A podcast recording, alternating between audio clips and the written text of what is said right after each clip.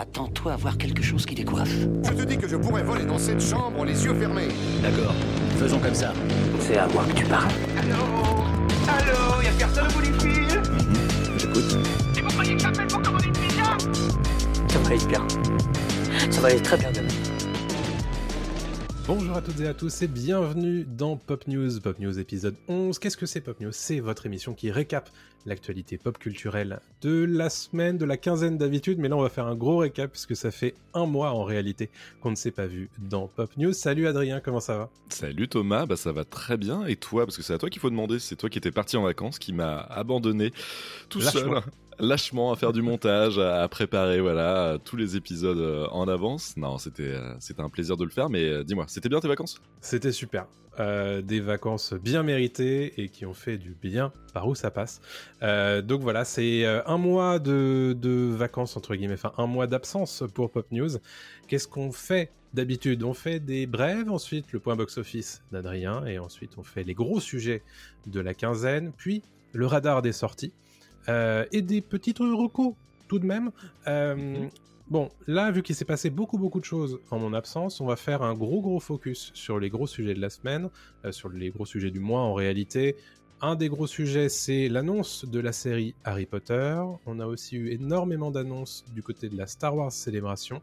Rappelez-vous, la dernière fois qu'on a fait euh, un Pop News, on a fait un gros point sur le futur de la saga Star Wars et on ne savait pas encore euh, ce que nous réservait la Star Wars Célébration. Bah, désormais, on sait. On a aussi quelques petites brèves qu'on a sélectionnées, mais il n'y aura pas de- trop trop de focus euh, sur les brèves. Et enfin, HBO qui signe un nouveau spin-off de Game of Thrones. Donc tout ça, c'est pour les gros sujets euh, du mois. Tu nous feras ton point box-office, bien sûr. Il y aura beaucoup de Mario là-dedans, parce que Hmm. c'est un peu un des gros sujets du moment, bien sûr. Et enfin, en fin d'émission, je vous ferai mon radar des sorties, puisque pas mal de choses nous attendent au mois de mai. Voilà pour le programme. On commence tout de suite par les brèves, ça te va? Bah, Je commence avec euh, Gladiator 2, qui est la, la grosse brève du moment. Euh, Gladiator 2, qui était quand même une arlésienne pendant des années et qui là, enfin, se dévoile de plus en plus. Euh, Gladiator 2 qui sera réalisé par Ridley Scott, encore une fois, après le, après le premier qui avait été réalisé en, en 2000. Bon. On le sait, on retrouvera pas Maximus, désolé du spoiler, mais euh, le personnage incarné par Russell Crowe euh, meurt à la fin du, du premier opus. Mais par contre, ce serait une suite directe à l'histoire racontée euh, par, par le premier épisode. Et on retrouvera donc des nouveaux acteurs, mais aussi des anciens. Et au niveau des anciens, il y a notamment Connie Nielsen, qui Mhm. jouait face à Russell Crowe et qui jouait, comment s'appelle-t-elle? Lucilla. Lucilia, merci, exactement.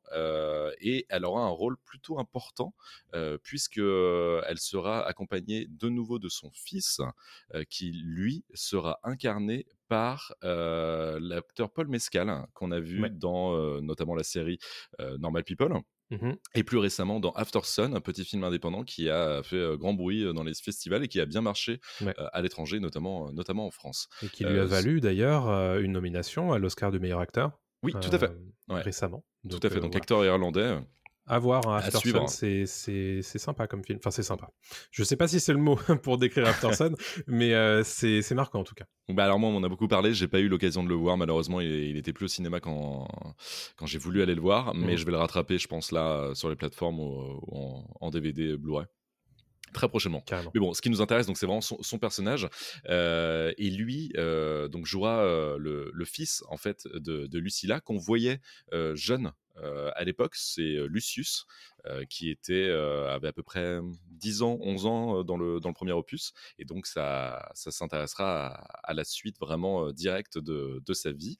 Et au niveau des autres acteurs, on a déjà du, gros casting, puisqu'on sait que Joseph Quinn, qui jouait dans, Stranger Things, dans la saison 4 précisément de, de Stranger Things, sera lui aussi présent dans, dans Gladiator 2. Peux-tu me rappeler le prénom euh, de son personnage dans Stranger Things Oui, alors c'est un empereur en fait, sachant qu'on avait déjà. Non, dans Stranger Things, excuse-moi, dans Ah, Stranger Things, il euh, jouait Eddie, Eddie, Eddie merci. Manson euh, Ouais. dans Stranger Things saison 4. C'est ça, tout à fait. Donc il jouait Personnage Eddie, très marquant d'ailleurs de cette saison. Complètement. Euh, on trouvera aussi Barry euh, Keoghan, qu'on avait Mhm. vu dans les euh, Banshees euh, d'Inisherin récemment, qu'on a vu euh, dans The Batman, sans pouvoir vraiment le dire, dans Les Éternels. On l'a vu voilà, dans, dans pas mal de films récemment qui commencent à, à cartonner de plus en plus, et surtout Denzel Washington, qui Mhm. lui aussi a été annoncé. Donc on a un bon gros casting pour Gladiator 2. Et je termine aussi niveau casting par ce qui n'est pas une rumeur, mais en tout cas, il serait en, en négociation euh, finale Ouais. pour jouer dans le film. C'est comment l'acteur de, de The Last of Us, Pedro, Pascal, euh, qu'on a qu'on a vu très récemment. Donc dans The Last of Us, qu'on a vu dans euh, The Mandalorian, évidemment. bien sûr. Qu'on a moins Sous vu le- dans Mandalorian. Oui, De alors fait. oui, sous le casque de, de, de, Din Djarin. Telle est la mais euh, c'est ça exactement. This is the way. Mais en tout cas, voilà, lui aussi est en pourparler et vraiment, ça va se faire d'après les, les grosses rumeurs de, de Variety euh, qui, qui sont relayées par Variety. Oui. Euh, donc il y a de grandes chances qu'il apparaisse euh, dans, dans Gladiator 2. Donc voilà, niveau casting, ça peut être assez flamboyant. C'est toujours prévu pour fin 2024, euh, au moment de Thanksgiving pour les États-Unis. Du coup, euh, c'est une période assez porteuse, évidemment, pour le box-office. Tout ça, c'est évidemment euh, très positif pour la suite de ce projet, qui est quand même relativement attendu. Et plus on en apprend, notamment côté casting, plus on se dit que peut-être ça peut être sympa quand même. Mhm. Euh, moi, l'arrivée de Pedro Pascal, je suis assez, euh, assez content puisque honnêtement, je le vois bien dans cet univers-là. Donc, à, voir ce qu'ils vont faire. Son personnage n'est pas encore révélé. On sait que Jimon Onsu peut-être sera appelé à revenir pour cette suite. Honnêtement, tout ce qu'on nous annonce pour l'instant, ça donne assez envie, quoi. Ah ouais, ouais, je suis très très chaud. Très très chaud. Et c'est pourtant un projet qui était un peu. Un peu bizarre depuis quelques années, voilà, qui revenait de temps en temps euh, dans, dans certaines news euh, cinéma. Et là, ça se concrétise, mais très très vite. Euh, Ouais. Vraiment, on sent que le script a été validé et que c'est bon. Là, ils, ils foncent et ils continuent, ils continuent sur cette lancée. Et ce qui est rassurant, c'est aussi Ridley Scott qui revient derrière la, la caméra. Et Ridley Scott qu'on a toujours sous le, sous le capot. Et récemment, euh, ce que je te disais hors antenne, j'ai regardé House of Gucci et, Ouais. euh, et c'est pas si mal. Voilà, il, il sait toujours bien. Et le dernier duel aussi, Oui. euh, qui, est, qui est sorti en 2021. Donc Ridley Scott peut encore prouver euh, beaucoup de choses et, et c'est encore un grand réalisateur. Et Gladiator est quand même l'un, avec Alien, l'un de ses plus grands succès euh, publics. Euh, donc, donc à voir, et je pense qu'il il pourra réunir beaucoup de, beaucoup de monde en salle. Écoutez, euh, on croise les doigts. Euh, autre brève qu'on voulait euh, évoquer, c'est House of the Dragon, la saison 2, qui est enfin en tournage. Ça devait commencer début 2023. Ça a été un petit peu décalé. On a appris de la part de Ryan Condal, qui est le showrunner, désormais, non, seul showrunner Non. Il a été remplacé, euh, le, le précédent qui est parti. Mais Ryan Condal, qui est désormais le showrunner, on va dire, principal euh, de, de House of the Dragon, a indiqué que la saison 2 avait commencé son tournage et on a un petit peu appris plus tard euh, l'arrivée de nouveaux, nouveaux acteurs au casting. Mhm. On va pas spécialement en parler là tout de suite puisque c'est potentiellement spoilant, donc, donc voilà. Mais si ça commence que début avril, euh, vraisemblablement que ça arrivera pas avant fin 2024. Mm, mm. Euh, si c'est pas début 2025. On espère quand même que ça soit fin 2024 quand même. Mais, euh, mais voilà. House of the Dragon, c'est pas pour tout de suite pour la saison 2. Euh, on s'en doutait. Mais, euh, mais voilà, ça c'est c'est plus ou moins confirmé. Euh, dernière brève qu'on voulait évoquer, c'est le film Super Mario Bros. euh, qui évidemment fait un carton, tu vas en parler dans quelques secondes, et qui euh, a été mis en intégralité à disposition en visionnage gratuit et pirate, donc sur Twitter. Ouais, Qu'on le news sait. insolite. News insolite, on sait que Twitter en ce moment, depuis un certain rachat, c'est compliqué, mais du- d'un point de vue modération aussi. La preuve, puisque un film comme ça qui est sous copyright n'est pas censé se balancer euh, comme ça aux quatre vents. Et euh, alors moi j'ai vu ça euh, samedi après-midi et ça faisait déjà un moment que c'était disponible. Il y avait déjà des millions et des millions d'impressions. Alors ça veut pas dire des visionnages entiers, hein, mais, mais bon. Autant vous dire que chez Universal et chez Nintendo, ça a pas dû faire... ça a pas dû sauter de joie, quoi. Non, Donc, je euh, pense pas, non. Et puis surtout qu'en plus, c'est des vidéos qu'on peut télécharger hein, sur Twitter assez facilement. Donc, euh, bah, non, c'est bon, le film est en qualité HD, enfin HD, en tout cas en plutôt très bonne qualité. hein. C'est Ouais. vraiment pas du, de la mauvaise qualité, euh, 480. euh, Enfin voilà, c'est non, non, on, a- on est sur du, de la plutôt bonne qualité pour un, un film distribué, enfin voilà, visible sur Twitter. C'est quand même assez hallucinant. Euh, on va voir. Je pense que bon, le film a pas. Il n'y aura pas de problème, il, il est déjà entré dans ses frais et il cartonne, comme je vais vous le dire juste après dans le box-office. Mm. Mais c'est quand même un, un cas de figure assez inédit et on voit que la gestion de la modération, comme tu le disais chez Twitter, depuis l'arrivée d'Elon Musk, euh, elle est un peu aux Ouais. fraises. quoi. C'est un peu, un peu compliqué. Ouais, ça serait bien qu'ils se reprennent un petit peu et qu'ils se concentrent sur les, les choses, on va dire, euh, plus concrètes et plus importantes. Euh, que faire payer 8 dollars un certain badge bleu. Euh, on va passer sur ton point box-office du coup. On parlait à l'instant de Mario le film. On va continuer à parler de Mario le film, tout simplement parce que c'est le gros carton de l'année en réalité pour l'instant. Oui, ça va être l'un des plus gros cartons, je pense, voire le plus gros carton de l'année. Euh, il a déjà dépassé le milliard de dollars en seulement 4 semaines d'exploitation. C'est énorme vraiment le milliard de dollars dans le monde, c'est énorme. Et c'est le dixième film d'animation qui parvient depuis, depuis des années. Donc voilà, c'est quand même assez, assez impressionnant comme, comme performance. En France, il a déjà, lui, dépassé les 5 millions d'entrées. donc déjà aussi, le public français est, conquis.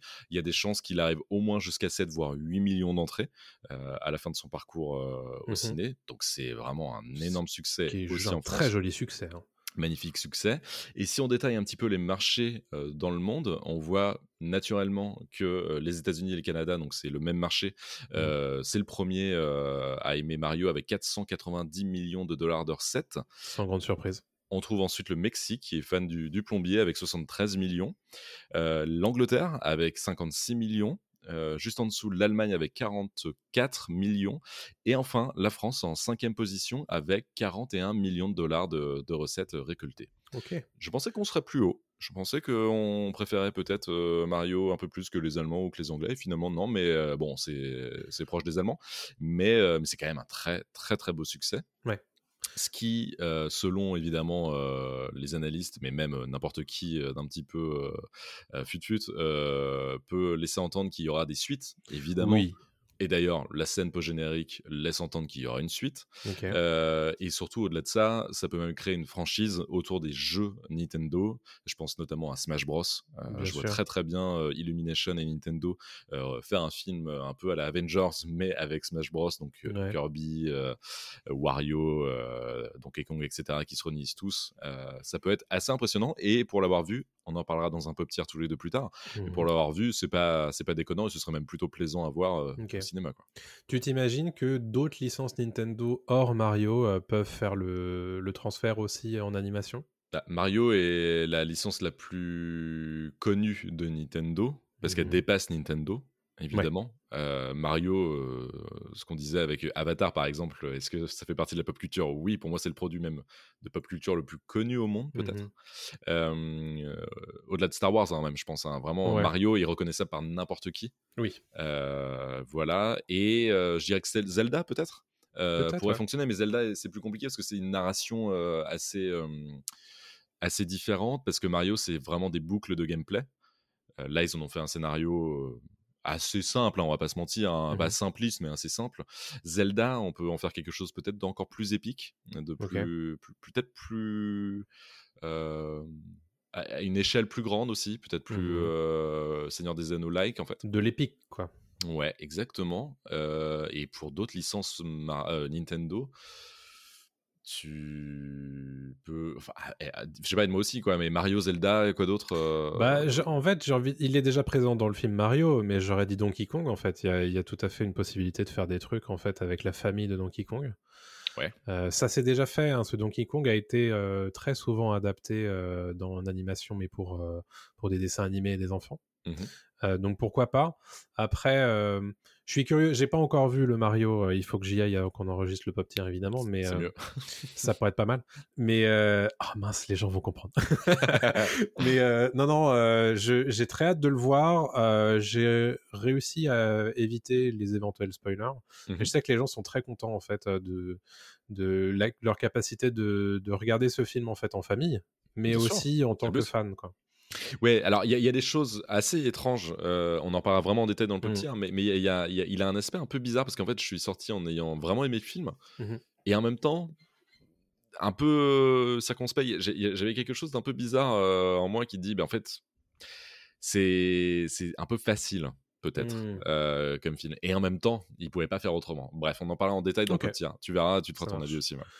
Et donc, ouais, euh, d'autres licences, on verra bien, mais c'est évident qu'ils qu'ils- qu'ils font des suites. Euh, quand tu Bien dépasses sûr. le milliard de dollars, Ah bah, euh, oui. bon, bah voilà. Et puis Illumination, c'est pas les premiers. c'est loin d'être les derniers à, à faire des suites. hein. Oui, voilà, on a eu les Moi Moche et Méchant jusqu'au 3, on a eu Les deux Mignons. mignons, je crois, Ouais. déjà. On a eu deux comme des bêtes. Ouais. On a eu deux chantes, enfin Sing, je sais plus comment ça s'appelle. euh, Euh, Tous en. Tous en scène, voilà, il y en a eu deux.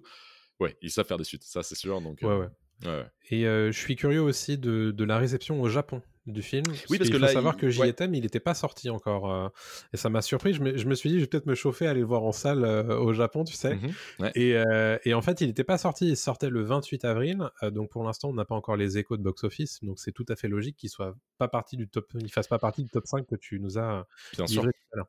Il vient de sortir ouais, sur le marché japonais là au moment où on enregistre, donc Ouais. euh, on en reparlera dans un prochain Pop News et là on Mhm. vous donnera d'autres chiffres euh, parce que Mario va continuer sa vie. Il y a moyen qu'il aille même jusqu'à 1,5 milliard peut-être. Mais hein, qui dépasse pas. potentiellement la Reine des Neiges. hein. Il y a de grandes chances qu'il dépasse la Reine des Neiges. Bah ouais. Euh, Ça, il y a de grandes, grandes chances.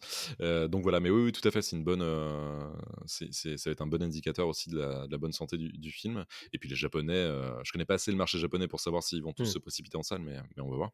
Et en parlant juste du Japon, il y a le film du studio Ghibli, le prochain Miyazaki, qui sort aussi en juillet. Euh, ça va être intéressant de voir ce, que, ce que donne aussi le, le nouveau Ghibli. À surveiller. À surveiller, ouais. Et on ne sait pas encore quand est-ce qu'il sortira en France, parce qu'il n'y a qu'une date de sortie japonaise pour l'instant, c'est juillet Mmh 2023. Spoiler alert, je serai au Japon à ce Oh moment-là. là donc là aussi, là je là. pourrais peut-être le voir en avant-première. Mais bref, je vous dirai tout ça. Toi aussi, On tu vas lâchement m'abandonner. Et oui, ce sera à toi de faire le montage cette, euh, cette fois-ci. Euh, Le- par- On passe- Parlons vite à d'autres choses, merci. oui.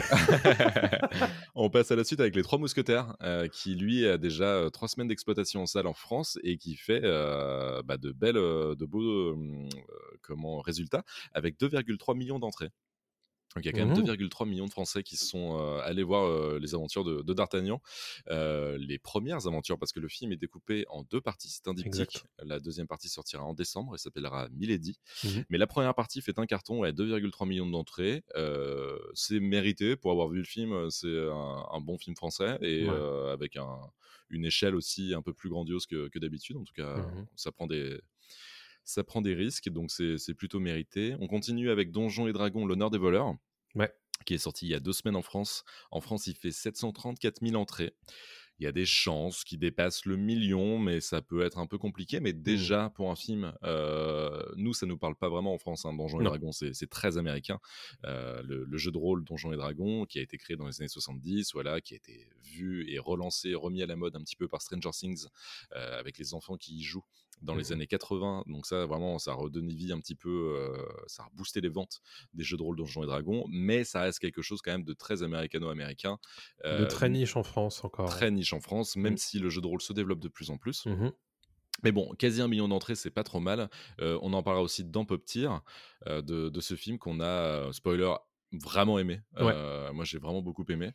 Je vous en parle même à la fin de cette émission puisque c'est une de mes recos. Et ben voilà, c'est parfait. Mais faut pas trop en dire non plus parce qu'on en parle quand même dans, Non, dans Tier en exactement. détail, je vous ferai mais ça vite fait, vous inquiétez pas, vous me connaissez. hein. Un petit, mais oui, on te connaît, un petit teasing. Et donc ça, c'est en France, donc 734 000 entrées, mais dans le monde, il a déjà rapporté 200 millions de dollars. Oh, ça Ce va. qui quand même, donc voilà, il est rentré dans ses frais, il n'y a pas de souci. Et surtout, c'est quand même un, un bel exploit parce que, euh, pareil, c'est une nouvelle licence, entre guillemets, même s'il y a eu trois films Donjons et Dragons Ouais. qui existent, qui sont totalement oubliables, voire Compliqué. À ranger au placard et à enterrer, je sais pas ce que vous voulez, mais voilà, ils sont horribles. Et donc, c'est quand même, on va dire, une nouvelle licence, euh, petite prise de risque. C'est Mm. euh, pas non plus des acteurs. euh, ultra porteurs dans l'idée on a Chris Pine on a Michel Rodriguez etc mais c'est pas euh, c'est oui mais c'est pas Chris Evans c'est pas ce genre d'acteur vraiment ultra bankable non plus Mhm.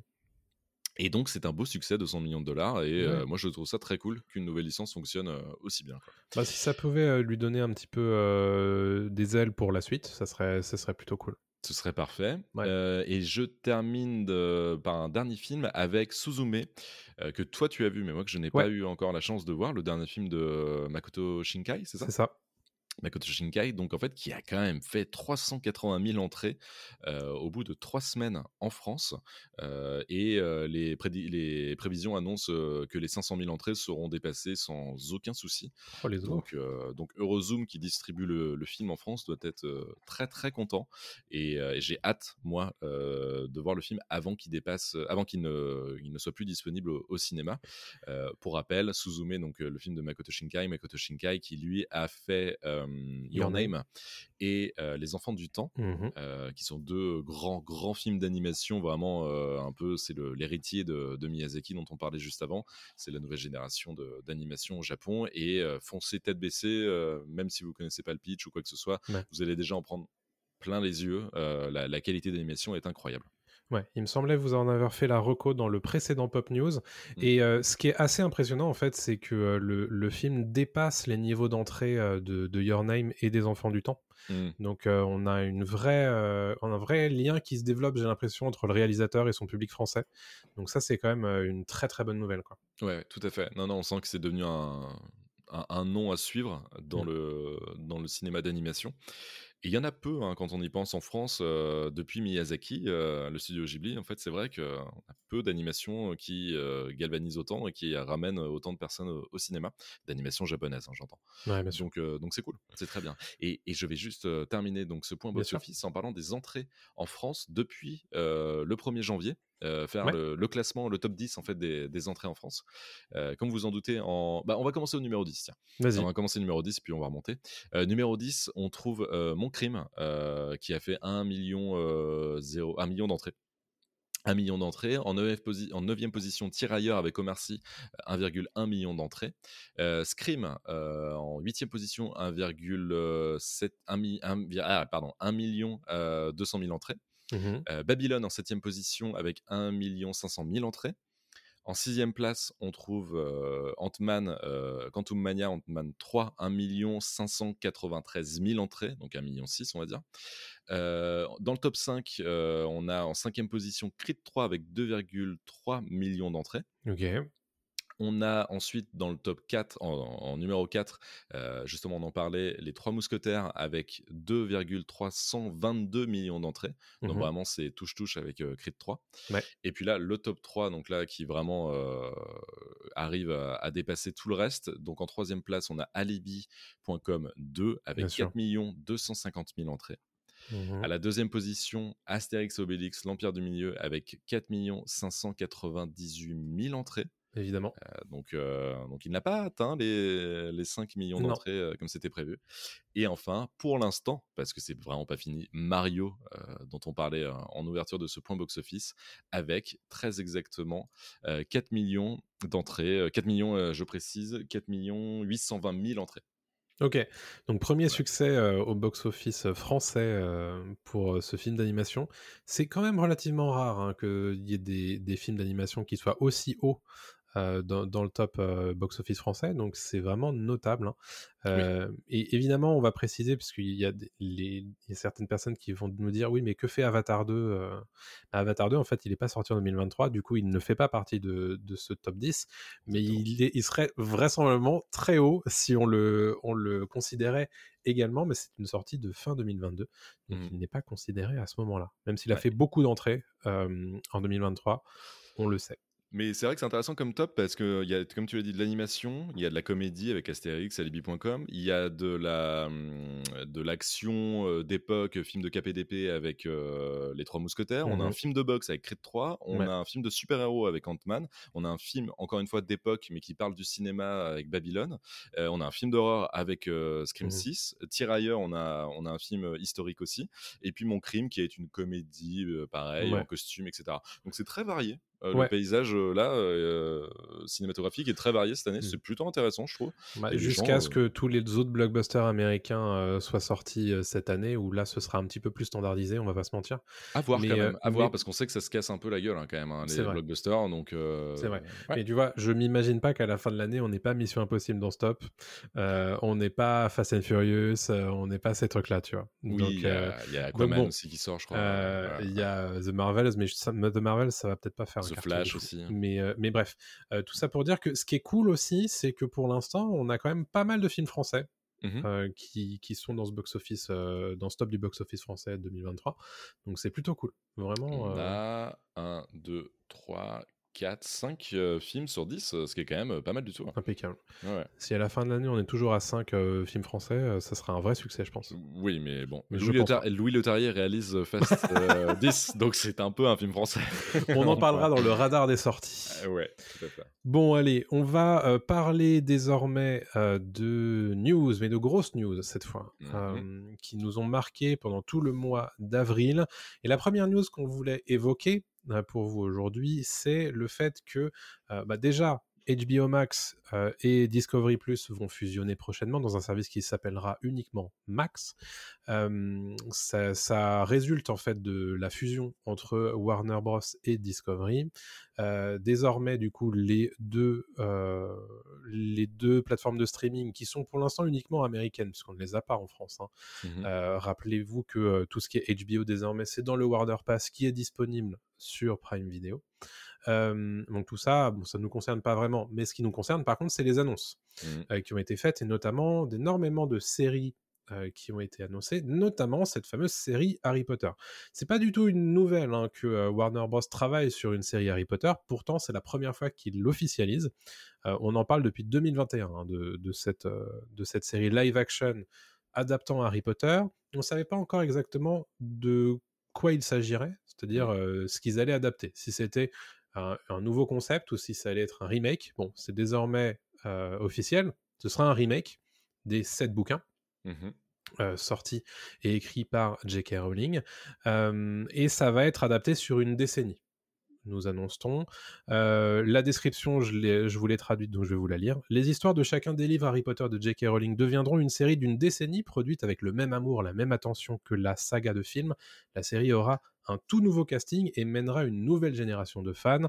Elle sera remplie de détails fantastiques, des personnages aimés et des lieux spectaculaires que les fans ont adorés pendant plus de 25 ans. Chaque saison respectera les livres originels et présentera Harry Potter et ses incroyables aventures à un nouveau public partout dans le monde, tandis que les films classiques originels resteront au centre de la licence et disponibles partout dans le monde. Donc on rassure évidemment, ça n'effacera pas les films, mais bon, l'idée c'est d'aller chercher une nouvelle génération euh, de spectateurs. T'as oublié une phrase à la fin que t'as peut-être pas traduite, c'est on a vraiment besoin de faire de l'argent sur la nouvelle génération, donc on fait des remakes. Euh, c'est très important pour nous. Merci, Oui. bisous. Voilà, ouais, c'était- Voilà. non, mais c'est juste le petit, ouais, un passage quand même un peu. on, on- on précise, parce que j'en j'en avais parlé, je sais plus quand, euh, mais euh, Warner est dans une période où ils réduisent les coûts un maximum et surtout où ils vont chercher l'ultra rentabilité. Euh, Qu'est-ce que c'est que ce projet si ce n'est l'ultra rentabilité? Ah, C'est La poule aux l'ultra œufs d'or, quoi. rentabilité euh, personnifiée, j'ai envie de dire. Mhm. Euh, bon, maintenant, juste précisons avant de- d'en débattre, David Heyman, qui est le producteur des huit films Harry Potter, serait en négociation pour être producteur exécutif sur la série. J.K. Rowling est d'ores et déjà signée pour être productrice exécutive sur la série. Max n'a pas annoncé euh, de showrunner ni de scénariste, mais ils sont à la recherche, évidemment. Euh, et côté budget, on nous annonce que ça serait plutôt comparable aux saisons de Game of Thrones et de House of the Dragon. House of the Dragon, la saison 1, c'est 125 millions de dollars, Mm. pour vous donner une petite idée. Bon, voilà un peu le package news autour de la série Harry Potter. Est-ce qu'on parle tout de suite du fait que nous, c'est peut-être pas forcément le truc, le projet qui nous excite le plus? Ah non, ça m'excite pas du tout. Je serais l'un des premiers à la regarder, évidemment, pour me faire un avis. Mais je serais pas le seul, évidemment. Ils le Bien savent sûr. très bien. D'ailleurs, j'ai... Je pense que ça va être l'un des pilotes euh, les plus regardés euh, dans les prochaines années, euh, en tout cas de la décennie, c'est sûr et certain. Parce Ouais. que là, vraiment, ça touche, ça touche un public énorme. Non, ça m'excite pas parce que, encore une fois, c'est ce que je t'ai dit, hein, c'est vraiment juste de la cash machine et ils veulent juste faire du fric. Encore une fois, comme avec Le Seigneur des Anneaux, Warner là, a besoin de, de renflouer les caisses, ça se sent. C'est dommage parce qu'il n'y a pas de vision. Moi, j'aurais voulu, un peu comme dans le jeu vidéo qui est sorti récemment, Hogwarts Legacy, auquel j'ai pas joué. hein. Mais euh, par exemple, euh, revenir dans le temps, euh, c'est- ça se passe de 100 ans avant, en tout cas bien avant les, les épisodes, euh, les aventures d'Harry Potter. Euh, là, c'est vraiment un remake euh, pur et dur. Euh, on va revivre les mêmes choses. Il y aura des détails, j'imagine, des sous-intrigues, des choses euh, Oui. qui étaient présentes dans les bouquins qu'on n'avait pas dans les films. J'imagine, par exemple, toute la phase avec les elfes de maison euh, qui avait été occulté par, par les films. Dans qui le est quatrième bouquin, hein, ouais. Mm. est Exactement, dans le quatrième bouquin. Euh, mais à part ça, je trouve que les films étaient quand même euh, déjà très, très, très fidèles. Euh, J'ai peur euh, que même quand on est fan, on n'ait pas grand-chose à se mettre sous la dent. Quoi. Ouais. euh, Visiblement, ce, ce communiqué de presse euh, a l'air de plutôt sous-entendre que c'est pas spécialement pour nous qu'ils le font, quoi.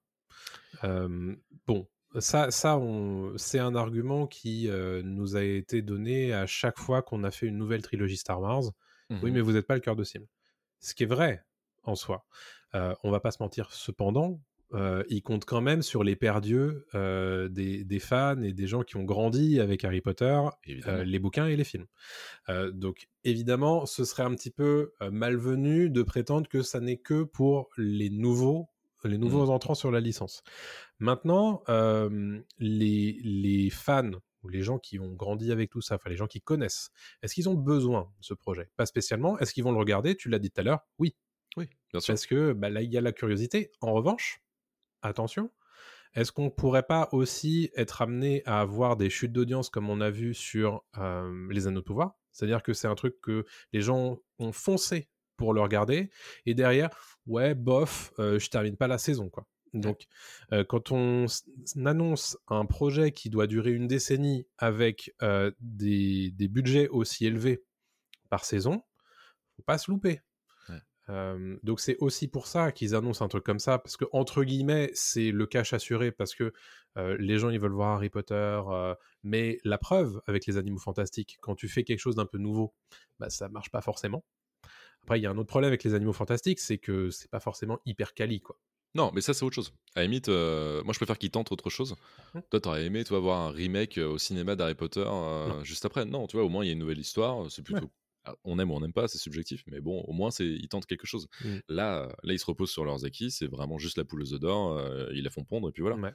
C'est un peu dommage. Et puis bon, 10 ans. euh, Il y a 7 bouquins. Il y a peut-être moyen de faire des saisons ou une, un- comment, une année par, par saison, quoi. Ouais. Euh, c'est, je sais pas, je sais pas trop. euh, et puis bon, bon, ce côté, oui, la nouvelle génération. Dans ce cas-là, euh, tu peux dire ça de tout. Hein, tu peux dire, bah tiens, on- on a refait euh, Retour vers le futur pour les jeunes. euh, on a refait euh, Jurassic Park, ce qui est un peu le cas d'ailleurs avec Jurassic World. Mais, Oui. euh, mais bon, ils ont pas fait des remakes de Jurassic Park, quoi. Mm. Euh, tu peux faire ça pour toutes les grandes licences. Ça viendra peut-être, hein, on sait Non, pas. ça, hein. ça vient, de toute façon, ça vient de ouf. Mais, euh, mais c'est juste ce qui- m'énerve, c'est oui, cet argument nul de dire c'est pour la nouvelle génération. Mais je sais pas, la nouvelle génération, elle, peut regarder les anciens films. Tout à fait. Euh, genre, nous, quand on regarde des, des films des années 70, on, on se dit pas, tiens, il nous faut absolument un remake, parce que sinon, je ne vais pas comprendre. C'est. euh, Ah non, c'est Ouais. c'est trop facile comme argument. Ouais. Après, moi, je suis pas fan d'Harry Potter de base, donc euh, et Mhm. encore moins des films. J'aime Mhm. beaucoup les livres, euh, mais Mhm. les films, me, je, je les trouve sympathiques, mais je suis pas du tout un, un Potterhead, euh, voilà. Mais euh, je suis curieux de voir. Après, encore une fois, c'est ce que je dis toujours hein, quand on parle de news comme ça. Je suis toujours curieux de voir le résultat. Ça se trouve, les acteurs seront au top. Ça se trouve, euh, la narration sera cool. Ce sera, un- ce sera dark, euh, etc. euh, voilà.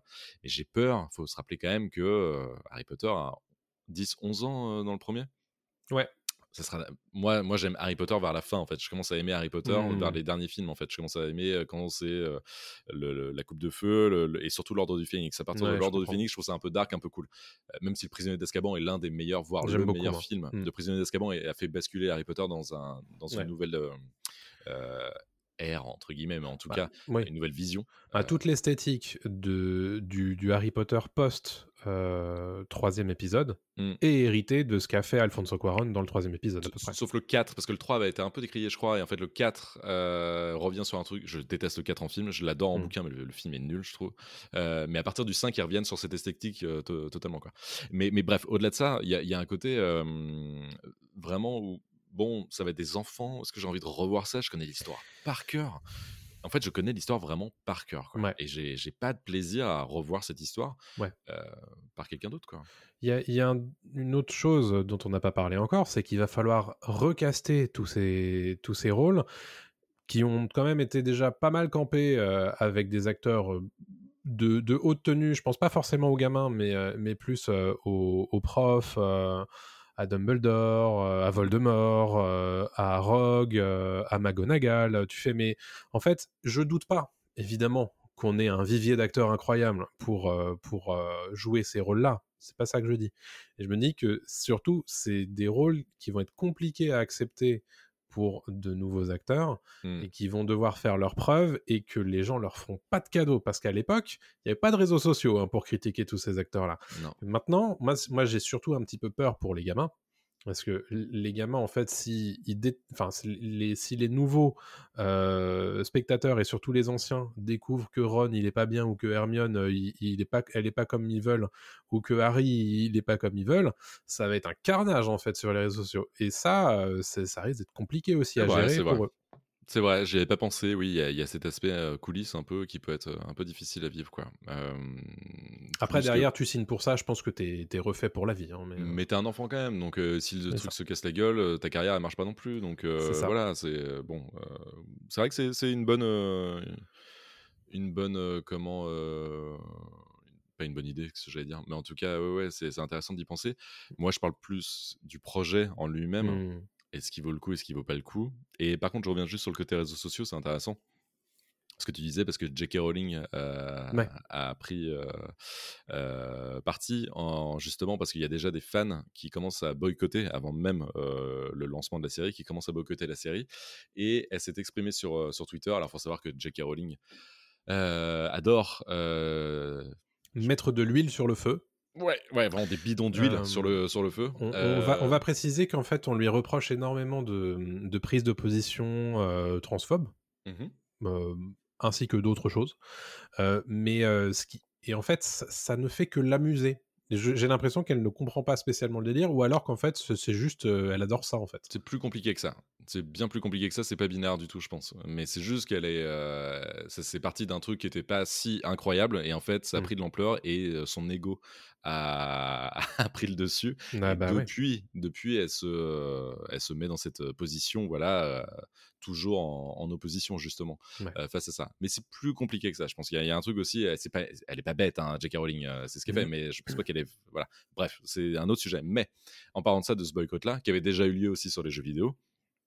euh, J.K. Rowling a dit de terribles nouvelles que je me sens obligé de, de partager avec vous.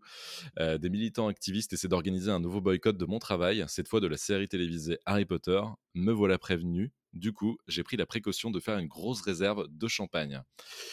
Bon, voilà, elle se fout clairement, ouvertement de ses, euh, de ses détracteurs, euh, mais au moins elle assume euh, le fait d'être euh, sur cette euh, ligne-là. Quoi. Ouais, c'est ça. Mais, bon, euh, Moi, je, je, je, je, je, euh, c'est pas que je porte pas de jugement parce que si je trouve ça nul de faire ça, Ouais. Euh, mais il n'y a pas de remise en question du tout de sa part quoi, là-dessus. C'est ça. Alors après, c'est vrai que euh, le- les derniers appels au boycott qui ont été faits, euh, ça, ça traitait du, du, du jeu Hogwarts Legacy qui a fait un carton absolu. Bien. Donc euh, ça, ça l'amuse. oui, voilà, ça du coup. Mais bon, est-ce que ça serait peut-être pas mal d'aller vers le- la conciliation? Ça serait peut-être mieux. Mais bon. Bon, voilà. Pour quelqu'un qui a écrit euh, ouais, les aventures d'un sorcier, euh, justement, qui découvre un nouveau monde où il faut être ouvert, euh, curieux, il y, a, il y a des différences Voilà. entre les gens, etc. Bon, c'est quand même assez étrange. Mais Ouais. bref. Euh, bon, ça c'est un autre sujet, mais c'est quand même quand même important parce que ça a un Bien lien euh, quand même avec le succès euh, po- possible, qui sera un succès évidemment. Cette série sera un succès, en tout cas Oui, la j'en première doute saison. pas. Voir si ça suivra après. Mais bref, est-ce que toi, tu as un avis là-dessus, puis on passera à une autre news bah, mon avis, en fait, c'est que, je- en fait, je comprends la, la volonté de faire du cash au maximum et de, et de rentabiliser à fond ce truc-là. Je, j'avais pas spécialement, en fait, de, de doute sur le fait qu'ils allaient faire ça, en fait. Parce que Mm. je me doutais bien que c'était le truc le plus facile, entre guillemets. Euh, parce que tu sais que tu vas dépenser énormément d'argent, mais tu sais que tu vas avoir euh, derrière le retour sur investissement. Mm. Euh, donc là-dessus, c'est pas vraiment surprenant. Il faut savoir que ces annonces, en fait, elles sont surtout faites euh, pour les actionnaires de Warner Bros. Discovery. Et bon, les actionnaires, ils vont pas spécialement voir le- les appels au boycott sur Twitter, tu vois. Euh, eux, ils s'en foutent. Ils se disent Ah ouais, c'est quand même une des plus grosses licences euh, de l'histoire. On va euh, faire un pognon de dingue avec tout ça au moment où on va le lancer. Et je pense que ils ont plus ou moins raison. Euh, moi, ce qui m'intéresse, c'est potentiellement ce qui va découler de ça. Parce que j'aimerais bien, en fait, que si ça a du succès, qu'ils se disent, euh, peut-être qu'on peut développer un petit peu plus, avoir des projets un petit peu plus tangents euh, et, euh, et, aller un petit peu plus loin dans ça. Parce que honnêtement, c'est pas ce projet-là qui me qui, qui, me rend fou de joie. Hein. Euh, parce que je sais, c'est quelque chose que j'ai déjà vu, que j'apprécie certes, mais que j'ai pas besoin de revoir. En revanche, si cette série a du succès, s'ils font un, Game of Thrones bis avec Harry Potter, potentiellement qu'ils vont pouvoir faire des spin-offs, des spin-offs intéressants. Et auquel cas, bah, on pourra dire merci à cette série-là, tu vois. Et pourquoi, par exemple, ne pas l'avoir fait dès le début avec, je dis n'importe quoi, les parents de Harry Potter? Je pense que c'est trop risqué pour eux.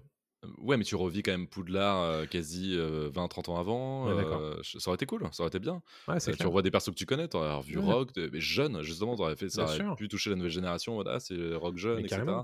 Ça aurait très bien marché. Un truc signature, quoi. Mais... D'aller explorer une autre, une autre école de magie du monde, tu vois. Bien sûr, bien sûr. Bah, celle qui, a, qui est aux États-Unis, dont on a un petit peu parlé dans, dans, Les Animaux Fantastiques, mais éventuellement celle de Darmstrong qui est en Hongrie, je crois. Ou, la nôtre, même ou la nôtre en France, ça, serait hyper intéressant, tu vois.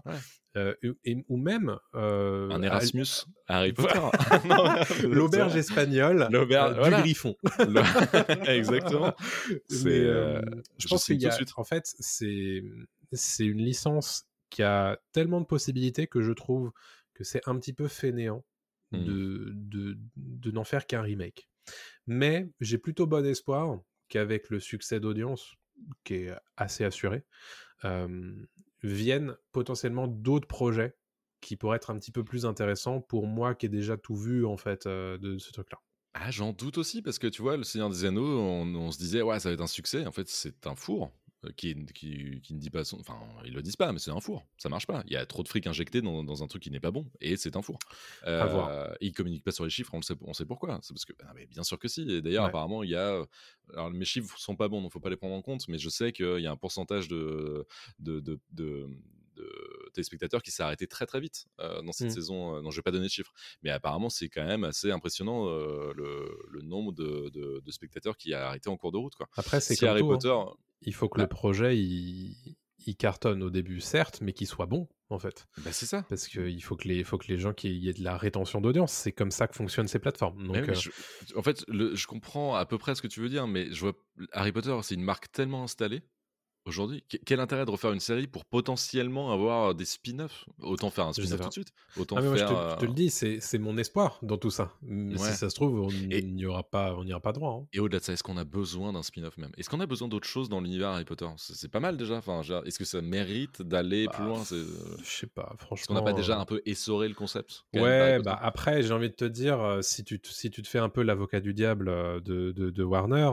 pourquoi Star Wars aurait le droit à 4 milliards de spin-off et pas Harry Potter tu vois parce que je pense que Star Wars a quand même une. Il y, a quand même beaucoup plus de choses à raconter dans Star Wars que dans Harry Potter. Harry Potter, c'est quand même très fermé, très restreint comme univers, même si tu peux développer des choses, évidemment, si tu es créatif, tu, pourras toujours, tu pourras toujours. Mais il y a beaucoup plus de pistes lancées dans les premiers Star Wars, notamment, qui te permettent d'aller loin. C'est euh, évident. Que, dans Harry Potter. Bon, bref, c'est un autre débat, mais Bref, on ne sait pas encore, euh, encore une fois, quand est-ce que ça, ça va sortir. Pour l'instant, on est encore un petit peu dans les prémices de tout ça. On sait que ça va se faire, on sait que ce sera sur Max, on mmh sait qu'ils veulent balancer énormément de thunes là-dedans, on ne sait pas encore qui va écrire pour ça, qui va être casté, etc. Donc bon, moi ce qui m'intéresse, c'est que du coup dans Pop News, on va avoir beaucoup de choses à vous raconter autour de tout ça, euh, à suivre évidemment. Mais pour l'instant, voilà tout ce qu'on sait sur euh, cette série Harry Potter, bah, qui arrivera quand elle arrivera. Hein. Euh, pas avant 2025 à mon avis, c'est une certitude. Hein. N'hésitez pas à nous dire ce que vous en pensez voilà, sur Twitter, euh, Instagram, etc.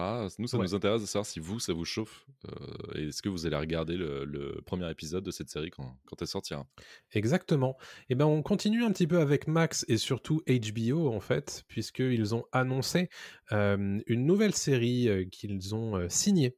donc, vous savez, les différents stages euh, de, validation d'un projet, c'est euh, soit on valide pour euh, tester le tournage d'un pilote, soit on signe directement une commande pour une série entière.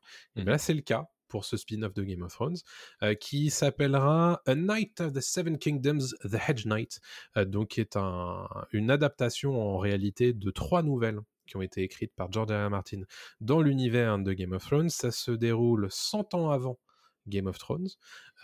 c'est les aventures en fait entre un duo, entre un chevalier et son écuyer. c'est c'est plus des aventures en fait en, à deux plus qu'une guerre épique pour le trône. Donc ça mmh. va être pas du tout la même tonalité, c'est plus léger en fait que, que Game of Thrones. Le synopsis officiel a d'ores et déjà été communiqué, je vous l'ai traduit. Un siècle avant les événements de Game of Thrones, deux héros improbables voyageaient dans Westeros. Un jeune chevalier naïf mais courageux, Sir Duncan le Grand, et son écuyer, œuf, situé à une période où la dynastie Targaryen détient toujours le trône de fer et la mémoire du dernier dragon n'a pas encore disparu des mémoires, de grandes destinées, des ennemis puissants et de dangereux exploits attendent ces deux amis. Euh, voilà ce qu'on sait pour le synopsis. Enfin, on sait que George R. Martin écrira la série avec un certain Ira Parker qui est euh, producteur exécutif de House of the Dragon.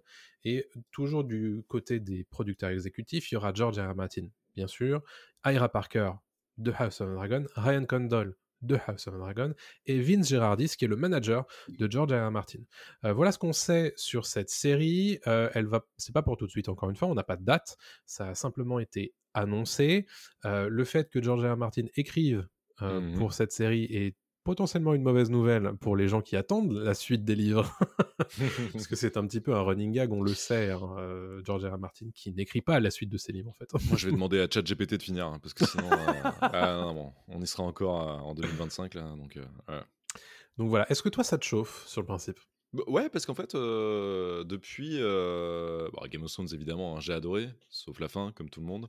Euh, mais House of the Dragon, c'est super. La mmh. première saison est géniale. Moi, je me suis jamais spoilé les livres, donc toi, tu les as lus, je sais. Mmh mais j'ai fait très attention à pas me spoiler. Je suis très, très, très chaud pour la saison 2. Donc, c'est un excellent spin-off. Donc, j'ai l'impression qu'ils savent ce qu'ils font, qui ne valident pas tous les spin-offs non plus. Mmh il y a celui sur Jon Snow qui aurait pu être fait en 2 secondes 2. j'ai l'impression qu'ils prennent leur temps ça se ne verra jamais le jour. Donc c'est bien parce qu'ils font pas tout de suite un, peu à la Warner. Bah, c'est Warner quand même, hein, mais euh, je retire ce que j'ai dit. Mais bref, euh, Warner Cinéma. Euh, mais en tout cas, oui, non, merde, putain, c'est vrai que c'est série aussi Harry Potter. Ah. Hein. bon, bref, en tout cas, ils font pas comme avec la licence Harry Potter. Ils ont l'air de prendre le temps et de faire les choses, les choses bien. Moi, J'aime bien ce côté aussi un peu resserré, un peu à la Witcher, je trouve, euh, de ce chevalier. Je connais pas du tout l'histoire, hein, mais mmh. de ce chevalier et de son écuyer, c'est ça? Euh, qui, euh, qui vont parcourir le monde de Westeros. Merci 100 ans avant, donc il y a des choses qu'on va découvrir. voilà, c'est bien, on passe à autre chose, comme House of the Dragon, parler aussi d'autres choses, pas forcément de Hé, hey, au fait, tu as vu Jon Snow Non, il était avec Khaleesi. non, au moins on est sur autre chose, ça c'est cool. Et, et, voilà, je suis très chaud. Je suis très très chaud. Par mmh. contre, je voulais savoir si toi, tu avais lu les nouvelles. J'ai pas lu encore. Je les ai à la maison, comme beaucoup de livres que j'ai et que, que j'ai encore jamais lu. Mais, mais bientôt. Ce qui m'intéresse du coup, c'est la, la différence de ton entre mmh les, les, deux, les deux séries, enfin les trois séries du coup. parce que c'est vrai que House of Dragon, on peut lui reprocher d'être à peu près trop similaire à Game of Thrones. Mmh. on peut lui reprocher ça. Moi, c'est pas un problème pour moi parce que je trouve que c'est vraiment bien fait et que c'est hyper intéressant. Mais c'est vrai que bon, là, on pourrait pas refaire une troisième fois la même chose. Donc là-dessus, les aventures de, Dunk et, et Huff, ça pourrait, ça pourrait grandement m'intéresser et justement tester quelque chose de différent mmh et, d'aller bah, plus dans le, le micro que dans la macro qu'on avait vu dans Game of Thrones et dans, euh, et dans House. Donc euh, honnêtement, je pense que c'est un, bon, c'est un bon sujet. Et en plus, ça peut être sur la taille potentiellement d'une mini-série ou de deux saisons.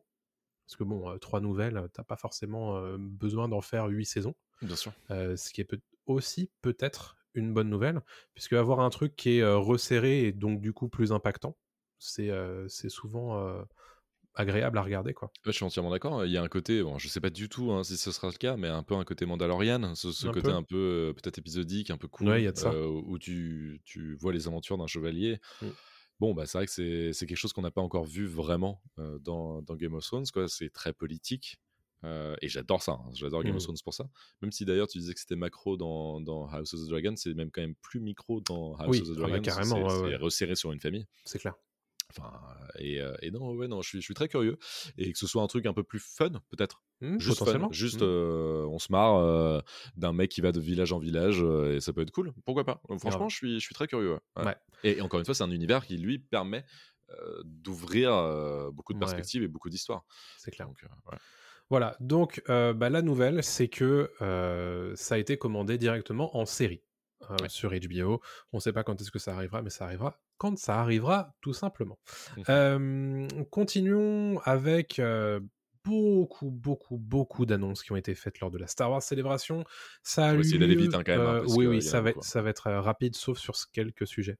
Euh, mais, mais début avril avait lieu la Star Wars Célébration à Londres.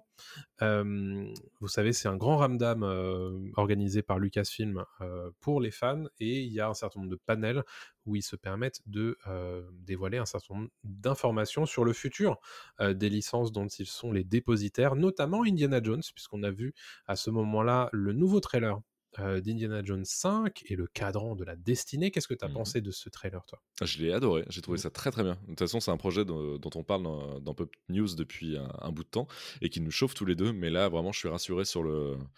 Depuis que j'ai vu le trailer, euh, on sent que c'est la fin pour Indy et Ouais. pour Harrison Ford avec le personnage. Il l'a dit, de toute façon, c'est son dernier, mais justement, ça, ça semble être une belle fin. Les effets spéciaux ont l'air fous. Mhm. Euh, le rajeunissement de Indiana Jones a l'air dingo. Euh, les acteurs ont l'air très solides. Il y a l'air d'y avoir autant d'humour que dans les autres et de l'humour cool. Non, je suis, je suis partant. J'aime beaucoup. J'ai lu récemment que Spielberg a vu le film. Ouais. Et euh, sa déclaration euh, en ayant, à la fin de la séance, c'est Ah, je pensais être le seul à savoir faire des Indiana Jones, apparemment non. Euh, donc voilà, c'est rassurant aussi. Non, c'est cool. C'est cool. Bon, j'imagine qu'il est producteur du film. hein, mais, Mm. euh, Oui, bien mais, sûr. mais ça fait plaisir à lire et, et je suis très très très partant. C'est l'un de mes gros films de l'année, celui qui est, Ouais. Qui est en haut de la liste. Quoi. C'est clair. On en a profité pour avoir également un trailer d'Asoka, qui est une série euh, spin-off de spin-off en réalité. C'est le spin-off de Clone Wars, Mhm. euh, la série animée. Euh, Ahsoka était apparue sous les traits de Rosario Dawson dans Mandalorian saison 2, de Saison 2, mémoire, et dans Book of Boba Fett également. Euh, elle aura désormais sa série, c'était prévu depuis un moment. On a désormais la date assez floue, mais la date de diffusion sur Disney ça sera au mois d'août. Mhm. On a eu également un trailer. Tu l'as regardé? J'ai regardé, j'ai regardé. euh, alors, très honnêtement, ça ne m'intéresse pas du tout, Ahsoka. Je peux Euh, comprendre. Vraiment pas du tout. Je, le regarde, je pense que je regarderai la série, mais euh, un peu de loin. Euh, Ouais. mais, mais je la regarderai. Par contre, le casting est cool. Euh, Ouais. Rosario Dawson, comme tu as dit, Marie-Elisabeth Winstead. Mhm. euh, et euh, Mikkelsen, c'est. euh, Lars Mikkelsen. Lars Mikkelsen. Euh, Est-ce qu'on a le droit de dire qui joue? Est-ce que c'est un spoil ou pas? Non. Bah, à partir du moment où euh, ça a été annoncé sur la, la stage de la Star Wars Celebration Ok. et qu'il est dans le trailer, je pense pas que ce soit un spoiler.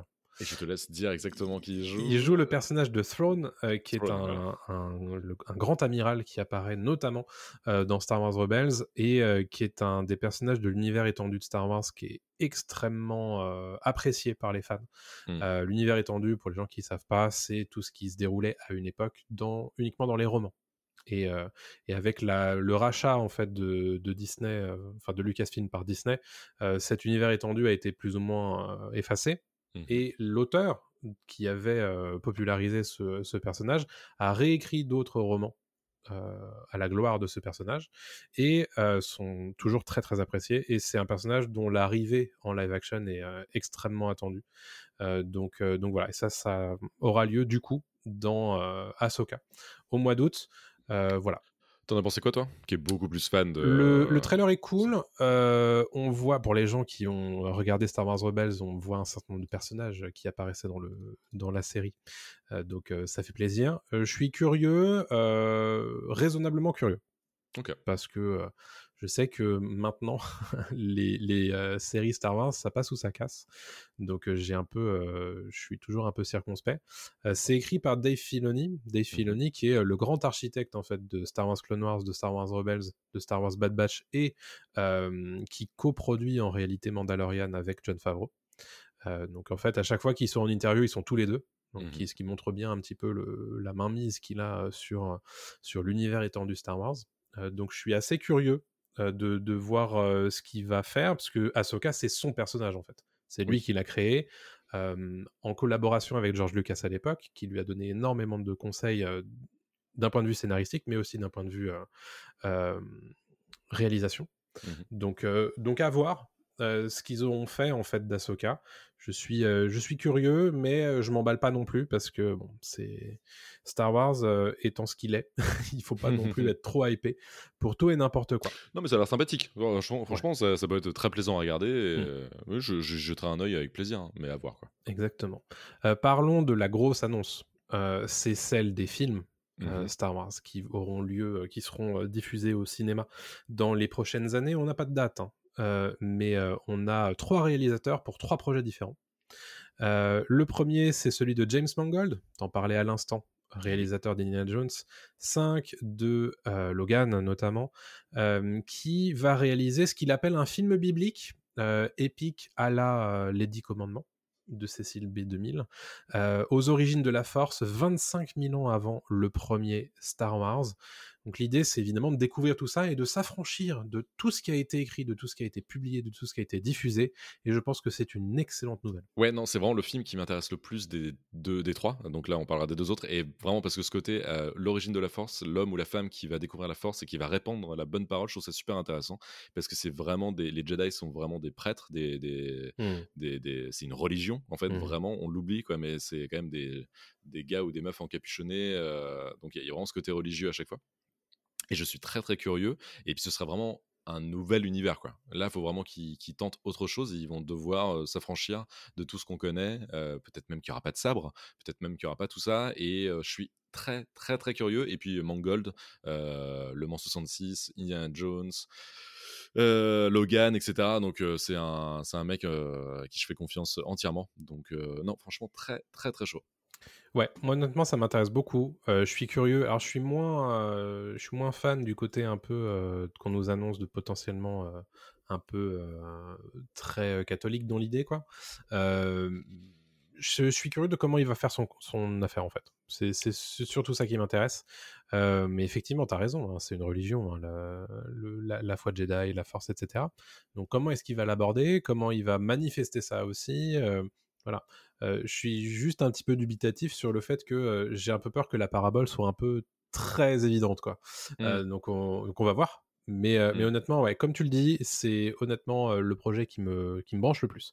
On parlait à l'instant de Dave Filoni. Dave Filoni va réaliser un film qui va conclure a priori les arcs narratifs des séries Disney+.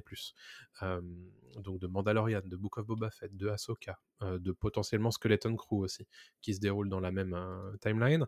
Euh, on ne sait pas du coup si c'est un film pour le cinéma ou si c'est un film pour Disney+.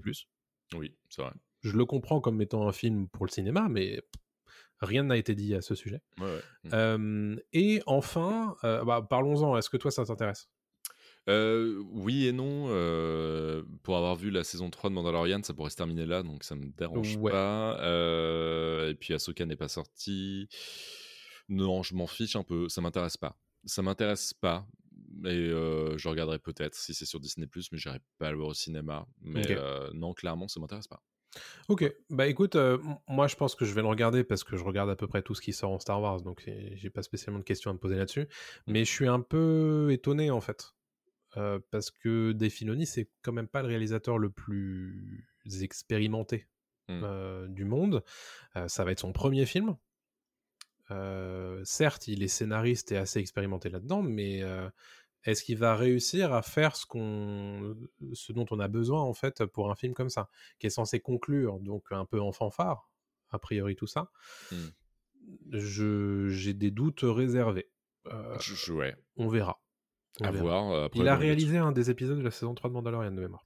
Ok. Euh, je sais Après, il, a, il a tout, tout le monde- l'équipe aussi. Oui, euh, ça devrait aller. hein, ça devrait aller, mais pas de soucis là-dessus. Mais, mais bon, euh, voilà. Et dernier projet, c'est celui de Charmin Obaid Chinoy, dont on s'était déjà parlé en fait, puisque ça a été à l'état de rumeur il y a quelques semaines, qui va réaliser un film 15 ans après Star Wars 9, Mhm. autour de la reformation de l'ordre Jedi, avec le retour de Rey. Euh, Daisy Ridley, du coup, qui est euh, montée sur scène de la Star Wars Célébration en mode surprise et qui a été euh, accueilli par les Viva.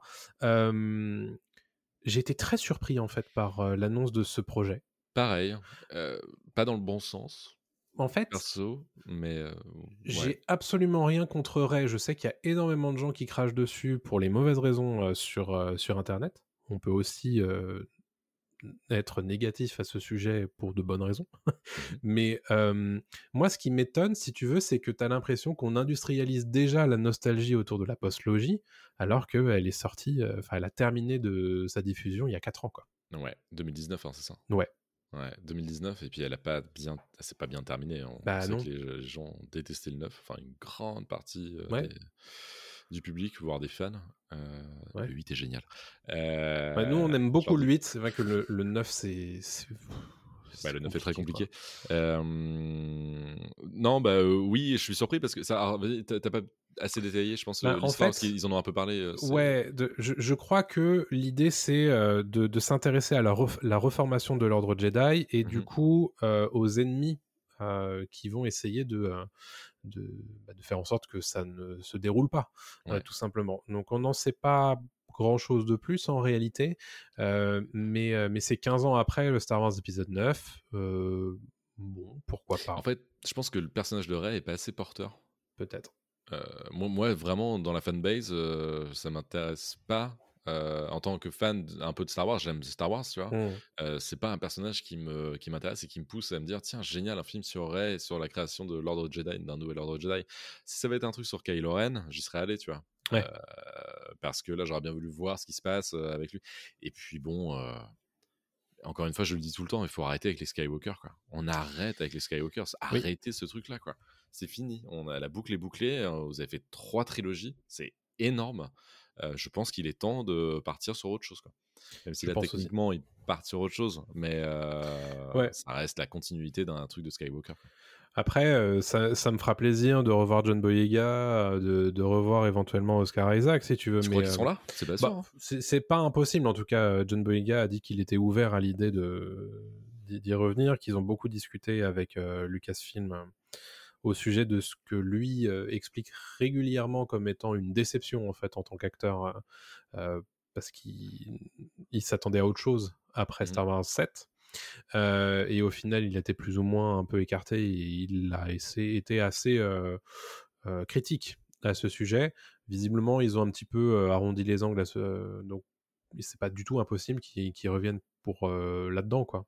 Ouais, mais- mais en fait moi c'est le problème c'est que je, je m'en fiche un peu Ouais. euh, de ces persos quoi Je pense aussi. Vraiment, Je- les- à part je- Kylo Ren, qui était. Mais parce Ouais. que euh, Adam Driver aussi le fait très bien. Ouais. Euh, ça m'intéresse pas, quoi. Ça m'intéresse vraiment pas. Bah, moi, c'est surtout, euh, il va falloir qu'on me trouve quelque chose à me raconter en fait. Parce que j'ai le sentiment que la postlogie, elle a pas grand chose à raconter, en dehors de l'épisode 8 qui essayait enfin quelque chose, et que tout le monde a, a détesté pour des raisons qui m'échappent. Mais, euh, mais bref, euh, voilà, je, je verrai, je le verrai, c'est évident. Mais euh, est-ce que je l'attends? Je... Non. Non, mais c'est ce qu'on disait l'autre fois, hein, la hype a disparu hein, de Star Wars. En tout cas, elle est amoindrie Oui. comme jamais. Et on va le préciser tout de suite, c'est pas parce qu'ils nous les ont annoncés sur la scène de la Star Wars Célébration que ça va vraiment se faire. hein. Vrai. On Mm. l'a dit lors du précédent Pop News, je vous invite à le réécouter, euh, que les projets Star Wars, c'est très compliqué à sortir de terre et euh, d'autant plus à mettre sur les écrans. Mhm. Donc, euh, bon, restons évidemment dubitatifs là-dessus. Je vous l'ai fait en une phrase. La saison 2, il y a- une saison 2 a été annoncée pour la série animée Tales of the Jedi, qui est une série d'anthologie autour d'une série animée. La saison 3 de The Bad Batch a été annoncée pour 2024. C'est encore une fois une série animée dans la suite de The Clone Wars. Et une autre, la série live action Star Wars The Acolyte, qui avait été annoncée précédemment pour 2023, sera finalement diffusée en 2024. Voilà ce qu'on a appris, grosso modo, très rapidement, d'autres durant la Star Wars célébration. Mhm. On va arrêter ici pour les grosses news de cette émission. Il y en avait pas mal et il y avait Ouais. quand même de quoi, de quoi parler, de quoi discutailler. Et Évidemment, il y a des choses que, voilà, qui, qui sont passées à la trappe parce que euh, pour une question de temps. Et puis, euh, en un mois, il s'est passé beaucoup de choses, des petites news par-ci par-là. Mais euh, quand ça reviendra dans le, dans le gros de l'actu, on vous en reparlera évidemment. Quoi. Exactement. Des, des news, par exemple, sur Dune. On sait que vous aimez Ouais. bien Dune. là, il y a Dune 2, il y a eu des photos qui sont sorties, Ouais. notamment avec Austin Butler, avec Florence Pugh, etc. Exactement. Donc Dune, c'est, je pense, l'un des, des prochains sujets de, de Pop News dans les semaines, mois à venir. De fou. Donc, vous inquiétez pas, on sait que ça vous parle et, et on vous en, Exactement. on, on l'évoquera très prochainement. Exactement. On va terminer avant nos recos euh, par le radar des sorties euh, de la prochaine quinzaine, puisque a priori il y aura un Pop News dans 15 jours, donc je vous fais juste la quinzaine. Euh, on va commencer par les sorties en salle. Les Gardiens de la Galaxie volume 3 sort à l'heure où on sort cette vidéo aujourd'hui, cette vidéo, ce, podcast, le 3 mai. C'est réalisé par James Gunn, c'est avec Chris Pratt, Zoe Saldana, Vin Diesel, Bradley Cooper, Karen Gillan, enfin vous les connaissez tous, hein, vous les avez déjà vus, les Gardiens de la Galaxie. C'est la suite et la fin de cette trilogie par James Gunn qui va désormais pouvoir voguer vers d'autres euh, contrées, tout simplement, puisque désormais il va s'occuper de DC Studios. Et de Superman Legacy, le prochain film Superman. Exactement, ça on est très intéressé évidemment par tout ça. Euh, donc c'est son dernier film Marvel et ce sera euh, le prochain film Marvel à sortir en 2023. Il y aura encore un autre puisque en novembre sort The Marvels qui est donc le Captain Marvel 2 tout simplement. Mhm. Est-ce qu'on parle très rapidement euh, du cas de euh, Jonathan Majors euh, Si tu veux, ouais. Oui, peu dans la tourmente, on le dit très très vite, hein, voilà, parce qu'on n'en a pas fait de news, mais Jonathan Majors voilà, a eu des problèmes judiciaires pour voilà, une, une plainte de, de, de, sa compagne qui l'a accusé de l'avoir étranglé, etc., donc violenté. Et Jonathan Majors est lâché un peu de tous les côtés par ses publicistes, etc., par un peu tout le monde. Mmh sauf Marvel pour l'instant. Parce que, pour rappel, il joue Kang, le grand méchant, le nouveau Thanos de l'univers Marvel. Et donc, on l'avait vu dans Ant-Man 3 Quantum Mania. Il sera dans la saison 2 de Loki. Il sera dans deux autres films Marvel qui sont Marvel et. Kang Dynasty et Marvel Secret Wars, Secret Wars. Avengers, vraiment, Avengers, pardon, Avengers Secret Wars et Avengers Kang Dynasty. Mmh donc il aura une place extrêmement importante, mais là, apparemment, Marvel réfléchit réfléchir à savoir si, ce qu'ils vont faire de Jonathan Majors, qui quand même là euh, un peu dans la tourmente, à voir, euh, à voir ce qui se passe. Euh, est-ce qu'ils vont le recaster, est-ce qu'ils vont le garder C'est une position extrêmement difficile pour le studio parce que c'est le seul point positif que tout le monde ressort en fait de d'Ant-Man 3. Mmh les gens sont plutôt contents en fait de la performance de Jonathan Majors. bon là, est-ce que tu peux décemment le maintenir en poste? Bon, de, de toute évidence, euh, Marvel est aussi le studio des secondes chances, puisqu'on le rappelle quand même que le lancement du MCU s'est fait avec le, la relance en tant qu'acteur et personnalité publique de Robert Downey Jr., qui avait, rappelons-le, des problèmes euh, d'alcool et de, de substances, ce qui n'a rien à voir avec euh, le, le, fait de taper sa compagne, hein, on est bien d'accord. mais est-ce qu'ils peuvent assumer de le maintenir? Compliqué. C'est compliqué, je pense. C'est compliqué. Il y, a le, aussi l'exemple d'Ezra Miller euh, chez DC, euh, voilà, qui a, qui, a eu des. On va pas revenir dessus, voilà. Je, je, on vous laisse vous renseigner sur ce qu'a fait Ezra Miller et, tout ça, mais euh, il y a un côté où DC a dit OK, on va quand même le garder et ce Flash sort là en juin, donc ils ont rattrapé le coup. Mais c'est vrai que c'est toujours compliqué de gérer un acteur ou une actrice qui est un peu euh, qui a des problèmes judiciaires. Euh, je suis très curieux de voir ce qui va se passer avec Jonathan Majors quand même. Euh, il y a déjà des rumeurs de, de, nouveaux acteurs qui pourraient prendre sa place quoi. Donc, donc ouais, mais je, je, peux comprendre. C'est difficile quand on est un, un, studio qui a besoin de, de rentabilité et de rentabiliser ses projets, surtout qu'a priori, Kang, ça va être le visage des plus gros projets du MCU dans les prochaines années.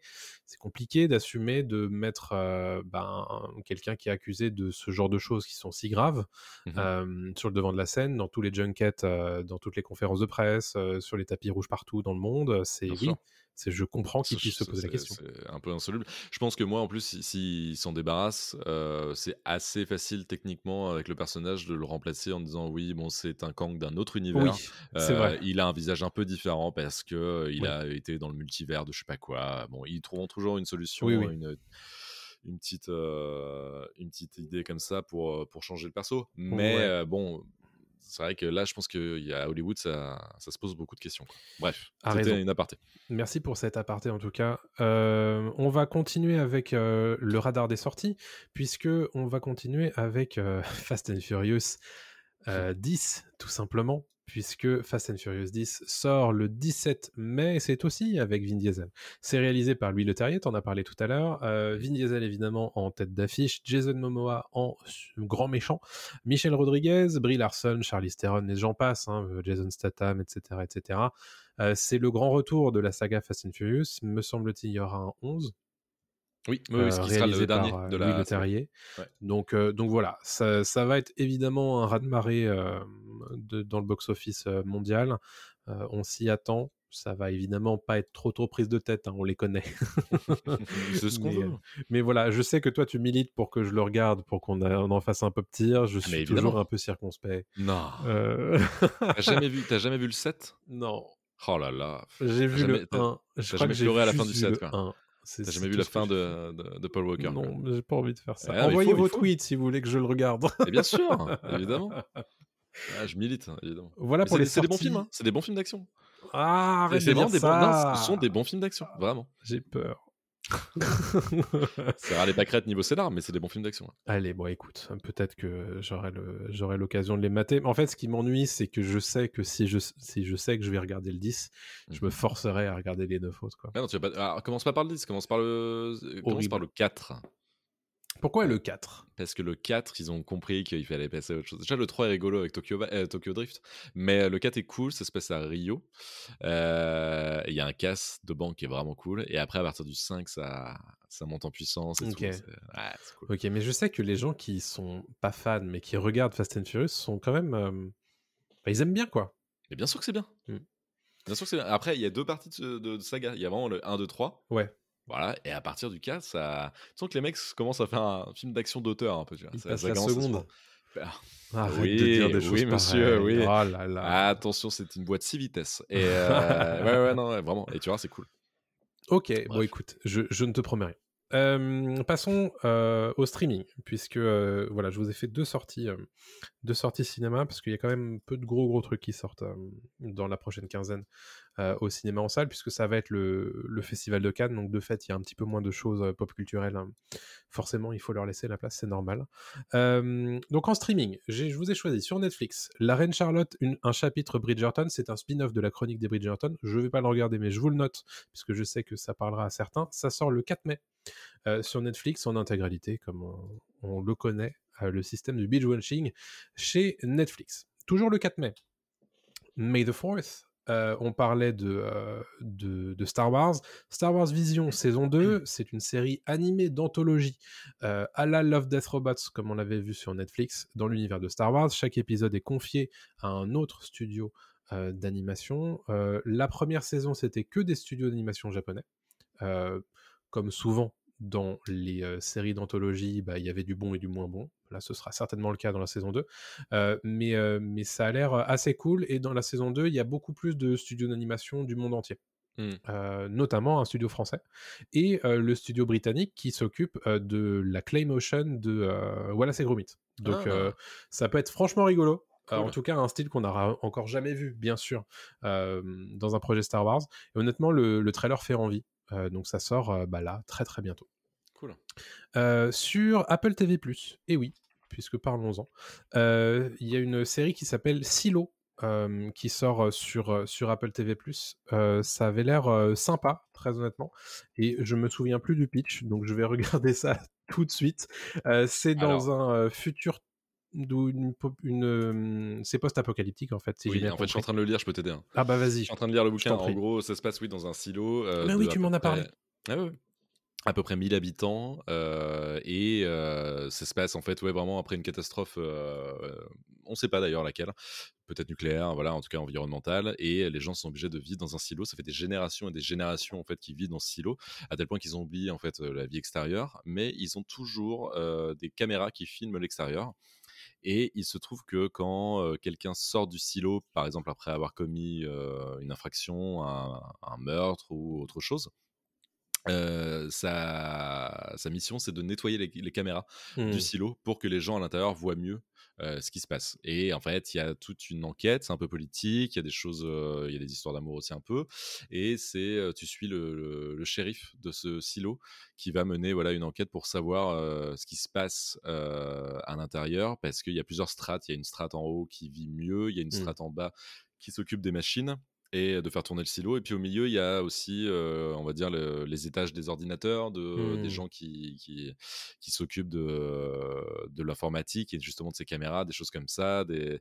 Voilà, c'est plutôt intéressant. moi, j'ai fait exprès de pas regarder la bande-annonce de la série, mais mais il y a des choses cool du style, par exemple, ils n'ont pas le droit de parler de l'extérieur s'ils veulent pas sortir, en fait, s'ils veulent pas être expulsés du, silo. Ils n'ont pas le droit en fait de dire que que ça va pas ou, ou des choses comme ça l'omerta, il y a une loterie pour être en couple, pour avoir un enfant, etc., Oh là là. Bah justement pour gérer en fait les vivres. Ça a l'air incroyable. Pour tout ça. Et c'est très très cool, c'est super bien, c'est très bien écrit. Euh, il y a plusieurs jeux, livres en fait. Moi je lis le premier, mais je crois qu'il y a un, un livre qui s'appelle Silo Origine, des choses comme ça. Donc ouais, c'est très très cool. Et pour la petite anecdote, je vais encore plus loin, je suis désolé, euh, je pense que 99% du podcast des, auditeurs s'en foutent. Mais en gros, c'est un bouquin qui a été euh, édité en auto-édition il y a une dizaine d'années sur Amazon, gratuitement. Il était disponible gratuitement, il a été euh, téléchargé par beaucoup de gens, et à tel point qu'en fait, il y a une maison d'édition qui s'est dit, tiens, en fait, c'est pas mal. Ah, et elle l'a récupéré, et l'auteur, en fait, ensuite a été édité un peu dans les règles, et son bouquin a été, a été distribué dans les dans les, euh, dans les comment, euh, circuits classiques. C'est cool ça. J'aime bien, ce genre de, success story. Hein. et ça se termine par une série Apple Plus avec Rebecca Ferguson. C'est pas dégueulasse. C'est franchement très très cool. Et donc ça sort sur Apple TV Plus le 5 mai. Euh, et on va le rappeler, Canal Plus désormais intègre Apple TV Plus dans son offre. Donc, euh, si vous êtes de mémoire un, ancien, euh, un ancien abonné, vous avez certainement désormais accès à Apple TV Plus. Donc, regardez. Euh, il y a un certain nombre de choses d'ailleurs dont tu nous parles régulièrement. Toi, tu m'en parles régulièrement. Il y a beaucoup de choses intéressantes à regarder sur Apple TV Plus. Toutes les meilleures séries sont sur Apple TV et personne ne les regarde parce que c'est sur Apple TV. Donc, j'espère qu'avec Canal, ça va aider. Mais vraiment, les meilleures séries du moment sont sur Apple. les yeux fermés, quoi. Bon, donc euh, voilà, vous l'avez entendu ici. Euh, le 12 mai, sur Netflix, euh, un film d'action avec Jennifer Lopez qui s'appelle The Mother. C'est une assassin qui sort de sa retraite en fait pour protéger sa fille. Un truc assez classique hein, de, l'assassin qui a, qui, a, rangé un petit peu ses, ses, guns et qui, a, qui est qui a un peu abandonné sa fille pour faire en sorte que sa vie soit protégée. Puis évidemment, elle se rend compte qu'elle est menacée, donc elle va sortir de sa retraite et essayer de la protéger. Bon, ça n'a pas l'air incroyable, mais je vous le note quand même, ça sort le 12 mai. Toujours le 12 mai, toujours sur Netflix. Un truc qui m'intéresse beaucoup, c'est la série Black Knight, qui est une série coréenne post-apocalyptique, encore une fois, dans un futur dystopique dévasté par la pollution de l'air, décidément. La survie de l'humanité dépend des Black Knights, un groupe de livreurs qui traversent les étendues dévastées. Il y a un petit côté Mad Max aussi. Ça a l'air, ça a l'air franchement stylé. La bande c'est cool. Ouais, ça s'appelle Black Knight, ça sort le 12 mai sur Netflix et c'est donc sud-coréen. Mmh. Et enfin, ça je pense que ça n'intéressera qu'une frange congrue de notre auditoire, mais je le note quand même, Fear the Walking Dead saison 8, partie 1, commence sa diffusion hebdomadaire le 16 mai, à la fois sur Prime Video et sur Canal+. C'est la dernière saison du spin-off de The Walking Dead, qui s'arrête donc désormais à la saison 8. Voilà pour mon radar des sorties. Pas mal. Ouais. Pas mal de choses à regarder là. C'est cool. Pas mal, pas mal. On va terminer évidemment avec nos recommandations. Je vais te, je vais te faire commencer, tiens. Vas-y. avec, tu veux nous parler d'Advance Wars? Ouais, Advance Wars, euh, pour ceux qui s'en rappellent, c'était un jeu Nintendo sorti sur Game Boy Advance il y a, il y a, il y a, 20 ans, je pense maintenant 15 Facile, ouais. Facile. Euh, qui est un jeu par les développeurs de Fire Emblem. Donc, c'est un jeu de stratégie euh, assez simple, en fait, où dans Advance Wars, on contrôle un camp avec des tanks, des unités mobiles, des avions de chasse, etc., qui affrontent un autre camp, un camp ennemi. c'est bienveillant, hein, c'est bon enfant, hein, c'est vraiment des mmh. couleurs euh, pétante, etc. C'est le camp du rouge versus le camp du bleu, etc. Donc voilà, c'est pas du tout euh, guerrier au point de qui est du sang, pas du tout. C'est vraiment mmh. euh, très mignon. Et en fait, le but, c'est de placer ces unités sur un terrain quadrillé et sur ce terrain quadrillé, en fait, chaque unité, évidemment, a euh, des capacités. Donc, par exemple, les tanks lourds sont très efficaces euh, contre les tanks moyens. Euh, les chasseurs sont très efficaces contre les hélicoptères. À l'inverse, les sous-marins vont très vite tomber s'il y a un bombardier qui passe par-dessus, etc., etc. Donc, c'est vraiment un jeu de stratégie assez simple, qui quand même parfois un peu retort si mmh on n'a pas compris les, les différences de points qu'il peut y avoir entre certaines unités et surtout le placement. C'est vraiment le positionnement positionnement de ces unités qui, euh, qui influe énormément sur le, le, cours de la partie parce que le terrain est euh, délimité en plusieurs zones. Il y a les montagnes, il y a les plaines, il y a les ruisseaux, il y a les villes, villes qu'on peut capturer pour justement se refaire des, des points de vie, des points d'essence, des points d'armes. Et on a aussi des bases euh, et des aéroports. Les bases permettent de créer des unités mmh et, et donc style tank, véhicules terrestres et tout et les aéroports permettent de créer des avions, des, hélicoptères. Donc il y a énormément d'unités à gérer. Au début, on se dit que ça va, puis au fait, au bout de 10-15 parties, on fait ah, ok, là, il y a beaucoup de choses. Il faut que je me rappelle de qui fait quoi, comment. Mais comme c'est un jeu Nintendo, c'est toujours très bien expliqué. On a toujours le temps. C'est toujours très très plaisant et il y a toujours des nouveautés, euh, et notamment grâce au pouvoir euh, de, des généraux qu'on peut choisir avant le début de chaque partie. Il y a un général qui va par exemple être beaucoup plus fort euh, avec certaines unités, un autre qui va pouvoir les réparer d'un seul coup, encore un autre qui va pouvoir jouer deux fois au lieu de jouer qu'une fois, etc.. Donc c'est franchement un super jeu. Là, il y a les deux. C'est Advance Wars 1 plus 2 et le nom exact du... Reboot Camp. Reboot Camp, merci. Donc ça c'est cool, on a les deux jeux pour, pour le prix d'un. Et 60 euh, balles, c'est pas donné, je l'aurais vu à 40, 50 balles, mais bon, quand on aime, on ne compte pas. Euh, mmh. Et c'est toujours des, un plaisir parce que c'est des petites parties sur mobile, c'est, c'est, parfait en fait de jouer sur la Switch mobile. Euh, pas docké, mais vraiment la Switch mmh. qu'on, prend à la main. on peut se faire des parties de 20 minutes. C'est dans le train, dans la bagnole, aux toilettes, dans son lit, sur le mmh. canapé, ça marche très bien. Donc, donc non, c'est vraiment un super jeu. On peut jouer ensemble sur la même console comme c'était le cas à l'époque. Exactement, et on peut jouer en ligne, je crois je l'ai pas testé, mais je crois qu'on peut jouer en ligne. Ouais, avec tes potes uniquement. Avec tes potes uniquement, bien sûr, mais, mais ouais, ça c'est cool. Ouais. Honnêtement, moi, Advance Wars, c'est un de mes jeux de chevet de quand j'étais euh, ado. Donc, euh, j'attends de pouvoir y jouer, mais honnêtement, j'ai très très hâte parce que j'adore, euh, j'adore ce jeu. Il est nickel. En plus, ils ont rajouté une feature que j'adore, qui n'était pas présente, je crois, rappelle-le moi, mais je pense pas. Le x2 euh, pour accélérer les, attaques. Mmh. Voilà. Et ça, c'est trop bien parce qu'en fait, c'était le truc le plus lent à chaque fois quand tu une unité pour attaquer. T'as un split screen qui se met en place où l'unité de gauche attaque l'unité de droite ou l'inverse. Et là, tu peux appuyer sur la gâchette pour faire x2 et ça va tout de suite beaucoup plus vite et les parties bah, sont plus rapides. Quoi. Trop bien. Donc ça s'appelle Advance Wars 1 plus 2 Reboot Camp. C'est disponible uniquement sur Nintendo Switch. On va passer à Marocco à moi. Marocco à moi, c'est un film dont je voulais vous parler euh, dans le précédent euh, épisode de Pop News, mais j'avais pas le droit. Euh, c'est Donjons et Dragons L'honneur des voleurs, c'est un film du coup réalisé par Jonathan Goldstein et John Francis Daly qui avait déjà co-réalisé un film qui s'appelle Game Night, qui avait rien à voir mais qui était une petite comédie franchement sympa. Mmh et Donjons et Dragons L'honneur des voleurs, c'est bah, en fait une comédie de fantasy si je peux, si je peux résumer ça comme ça. c'est adapté du coup du jeu de rôle le plus connu de l'histoire, qui est donc Donjons et Dragons, qui avait déjà été adapté précédemment. bon, ma mission c'est de pas trop en parler puisqu'on va en parler prochainement dans un pop tier, mais voilà, tout ce que je voulais que vous reteniez, c'est que bah, c'est super rythmé, on passe un super moment, on se marre vraiment, et pour les gens qui n'y connaissent rien à Donjons et Dragons, bah, c'est hyper cool, c'est franchement kiffant, c'est hyper accessible, et pour les gens qui kiffent Donjons et Dragons, il y a plein de références, mais c'est pas lourd du tout. Donc honnêtement, c'est exactement ce qu'il fallait faire de ce film. Et, moi, je suis trop content d'être allé voir ça en, salle. Et je suis assez content honnêtement qu'il fasse un petit peu son bif, comme on en a parlé dans le point box office. C'est un vrai film à voir en salle. Hein. Ah, de fou. Allez-y, hein, si vous pouvez, euh, foncez le voir en salle. Et c'est marrant parce que j'ai plein de potes qui ne connaissent pas forcément l'univers Donjons et Dragons qui m'ont dit ouais, je sais pas. La bande-annonce fait pas honneur en plus. Je, pense, euh, Bande-annonce très gardien de la galaxie like, euh, c'est mm. chiant et c'est pas du tout le film en fait, c'est pas du tout l'esprit du film. Mm. Franchement, allez-y, c'est un vrai film de fantasy, comme on en a pas vu depuis très longtemps, très drôle. on en parlera vraiment plus en détail dans Pop Tier.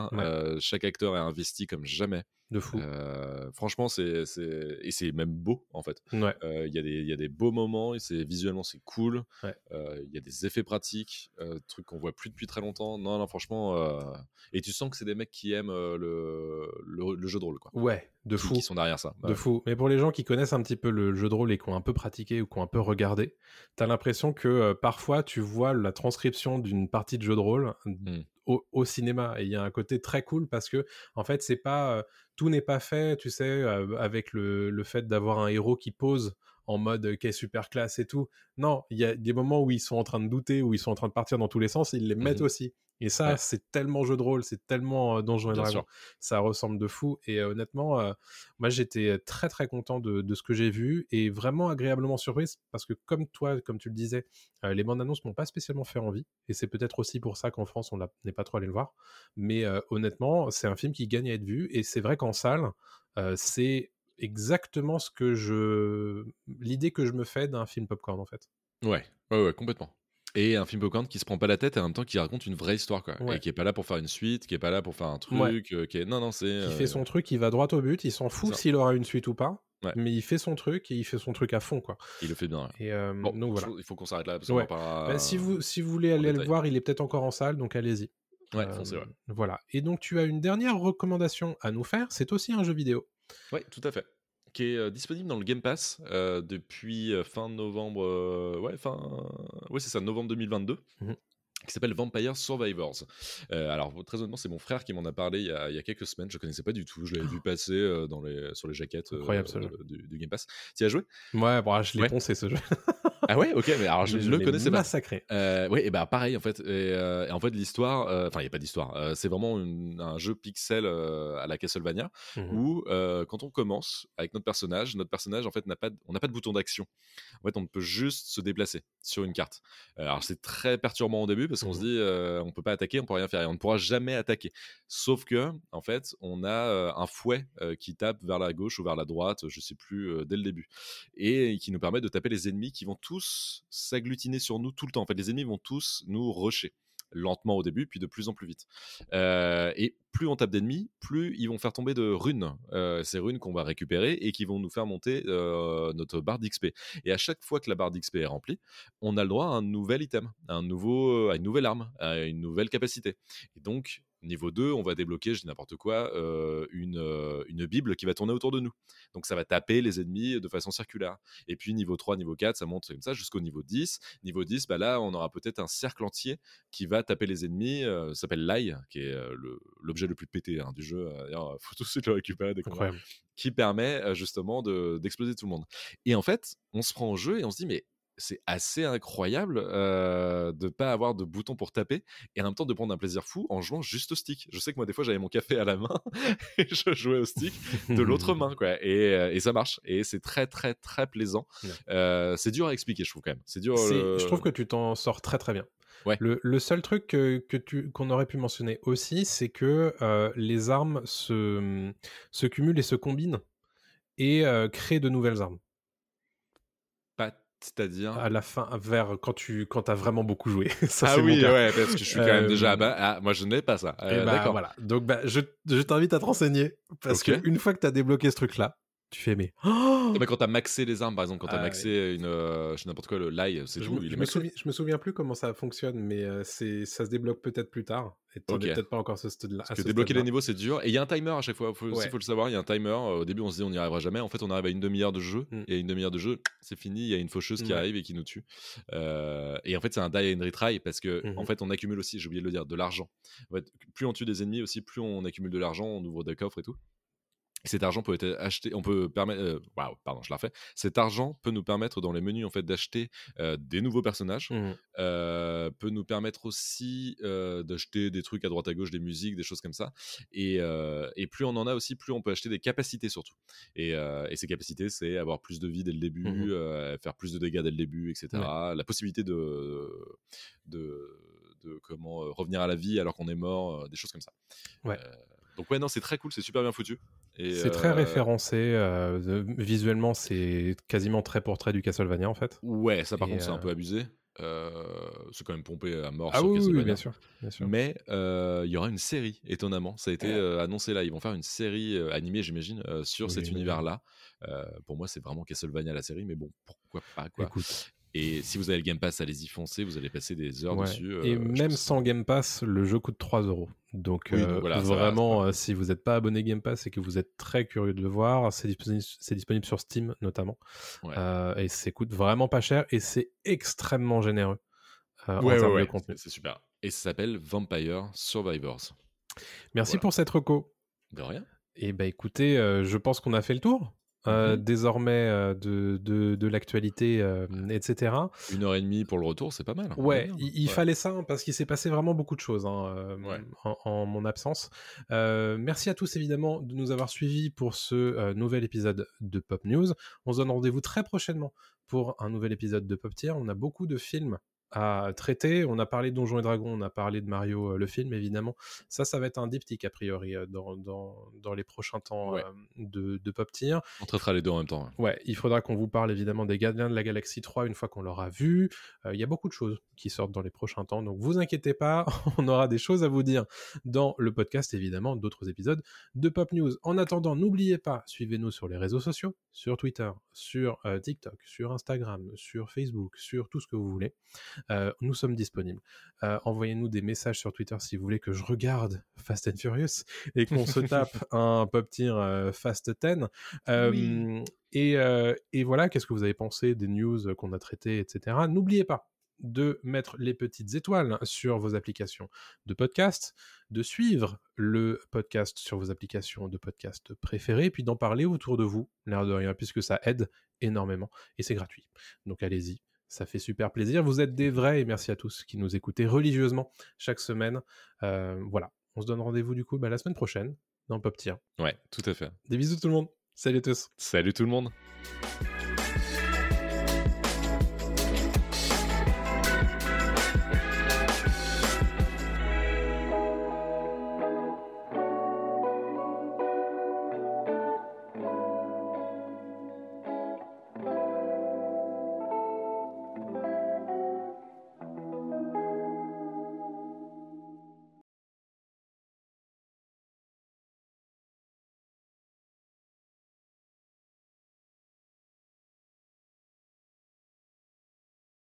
La terre est fermée pour la journée. Ramassez vos affaires et rentrez tout de suite à la maison.